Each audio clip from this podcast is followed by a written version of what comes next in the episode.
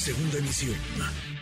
Manuel López San Martín, en MBS Noticias tenía apenas unos días que conversábamos, unos días que revisamos esta situación, la de los venezolanos en la frontera entre México y Estados Unidos. Y sucede esto, doctor, son recibidos a balazos, les disparan balas de goma, les lanzan gas pimienta. ¿Qué cosa lo que ocurre en la frontera entre México y Estados Unidos? Eh, doctor Tonatiu Guillén, excomisionado del Instituto Nacional de Migración, investigador del Programa Universitario de Estudios del Desarrollo de la UNAM. Gracias, eh, Tonatiu. Muchas gracias, doctor. Buenas tardes.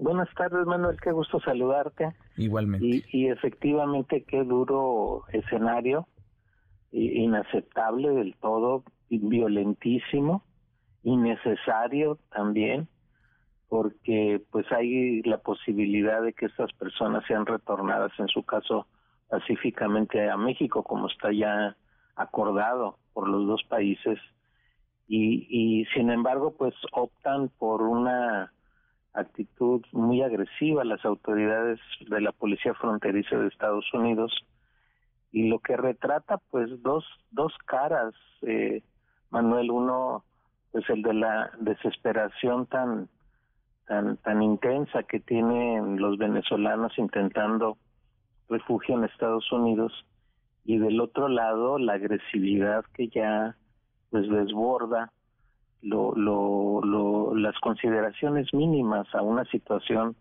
de emergencia humanitaria, que es la que estamos viviendo. Y, y lamentablemente, Manuel, pues como lo señalas, no, no ha habido las políticas y apoyos suficientes. Como bien acabas de describir, los apoyos en realidad son de la sociedad civil, eh, por lo pronto para este grupo, pero en general así ha sido para migrantes y refugiados y, muy, muy poco de, del gobierno federal. Eh, han actuado más, creo, los, los gobiernos locales en, en la atención de emergencias humanitarias, pero lamentablemente pues están a la deriva, para usar esa metáfora, esta población, y con la amenaza también de que el gobierno de México los expulse y también sin un escenario de destino, a dónde van, qué van a hacer.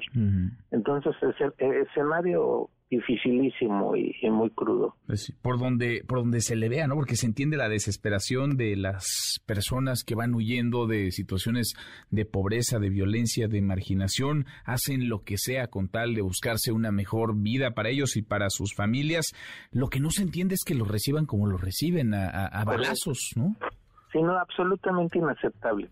Es, es una salvajada que no no tiene nombre y, reitero, ante, ante personas que están en una crisis humanitaria, no, no andan de paseo, no andan amenazando a nadie, no significan un riesgo para nada, a, a nadie, y sin embargo, pues no hay esa, esa valoración.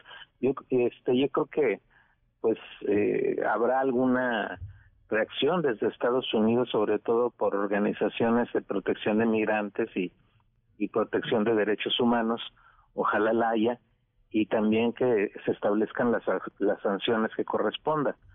Pero aún así no se resuelve el cuadro. Es, esa, esa, aún, aún con, con, justicia y con responsabilidades, este, no, no se resuelve la problemática que, que pues hay que recordar que Venezuela está perdiendo a un cuarto de su población. O sea, no, no es un asunto sencillo más de 7 millones de personas han salido de Venezuela en los últimos años y, esta última corriente que, está en tránsito por México y desde Centroamérica, pues es la expresión más reciente de esa crisis. Pero pues ahí el tema es Venezuela también, o sea, hay, una, hay un país en, en, en crisis en todos los sentidos y, y lamentablemente las consecuencias las paga su población. Pues sí, qué duro. Ahora, ¿qué pueden hacer, digamos, porque en Venezuela hay, hay un drama acumulado desde hace muchos años, eh, más de 10 años, dirían algunos, aunque a últimas fechas la situación pues se ha descompuesto más todavía. ¿Qué pueden hacer el resto de los países, doctor? ¿Qué puede hacer o qué debe hacer México, Estados Unidos, digamos, los países de la región, los países que son de tránsito y de llegada?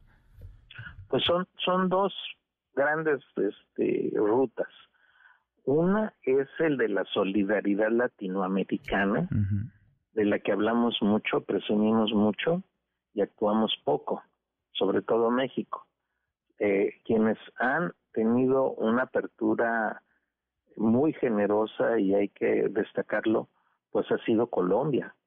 Tiene más de 2.5 millones de venezolanos, o Perú, o Ecuador, o Chile, o Brasil, eh, parcialmente Bolivia, pero son, son naciones que sí han acogido a esta población y por ahí deben, deben estar pues alrededor de 5, cinco y medio millones de, venezolanos en América del Sur.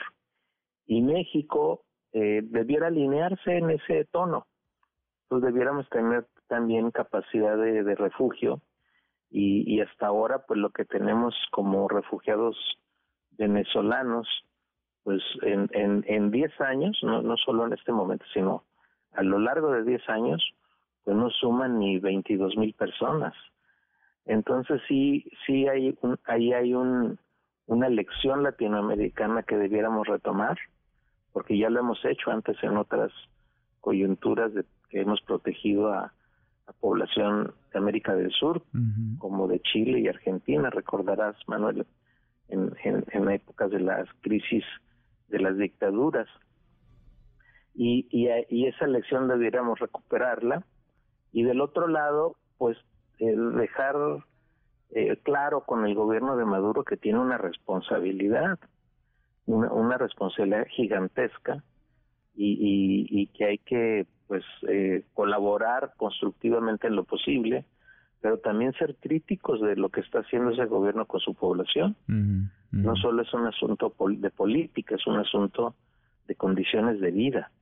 Y, y ahí es donde pues la raya ya se pasó desde hace varios tiempo y de manera grave. Sin duda. ¿Nos da, doctor? Porque esa es, digamos, una de las preguntas recurrentes y es parte de lo que yo escucho eh, de pronto con asombro de muchos mexicanos, más allá de gobiernos, de muchos mexicanos que dicen, no, no necesitamos más migrantes. Nos quejamos mucho del maltrato a nuestros paisanos en Estados Unidos y con razón, pero acá maltratamos igual lo peor a quienes vienen huyendo de condiciones de muchísima adversidad, sudamericanos, centroamericanos. Dicen, no, pues con trabajos alcanza para los mexicanos o a veces no alcanza ni para los mexicanos. No podemos recibir a nadie. ¿Nos da como país doctor? Abrirle, eh, eh, abrirle las puertas, los brazos a quienes vienen migrando. Sin duda hay espacio.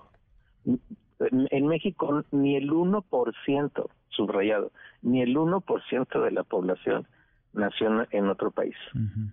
Entonces, eh, Estados Unidos tiene 14, 15, en Europa hay 10, 12, en Argentina, Chile 5, 6, entonces por ciento de su población y en México ni el 1%. Y de ese 1%, la mitad en realidad son de origen mexicano, eh, ya mexicanos. Entonces no, tenemos este, población extranjera. Y en número de refugiados, los números son eh, ridículos, son mínimos.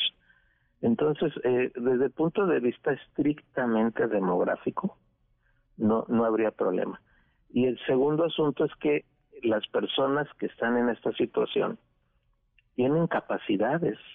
Lamentablemente países como Venezuela están perdiendo capital humano este tremendo, personal calificado, no son personas este que no tengan experiencias, calificación, puedan contribuir. Y de hecho hay experiencias ya que está organizando sobre todo ACNUR de inclusión económica que son muy exitosas el, el, y, y, nada más como lección eh, de, de, otros países. Los grandes países de desarrollo, en desarrollo, como Estados Unidos y en Europa, saben que parte de su proceso de evolución pasa por la inclusión de migrantes. Eso lo tienen clarísimo. Entonces no no no es una pérdida, hay que también aprender a la inclusión desde el punto de vista productivo y para el desarrollo. Y, y eso, ese lado hay que enfatizarlo. ¿no? Para ponerlo en otros términos, no hay un gasto, también hay un potencial de inversión y de desarrollo con la población migrante. Sin duda.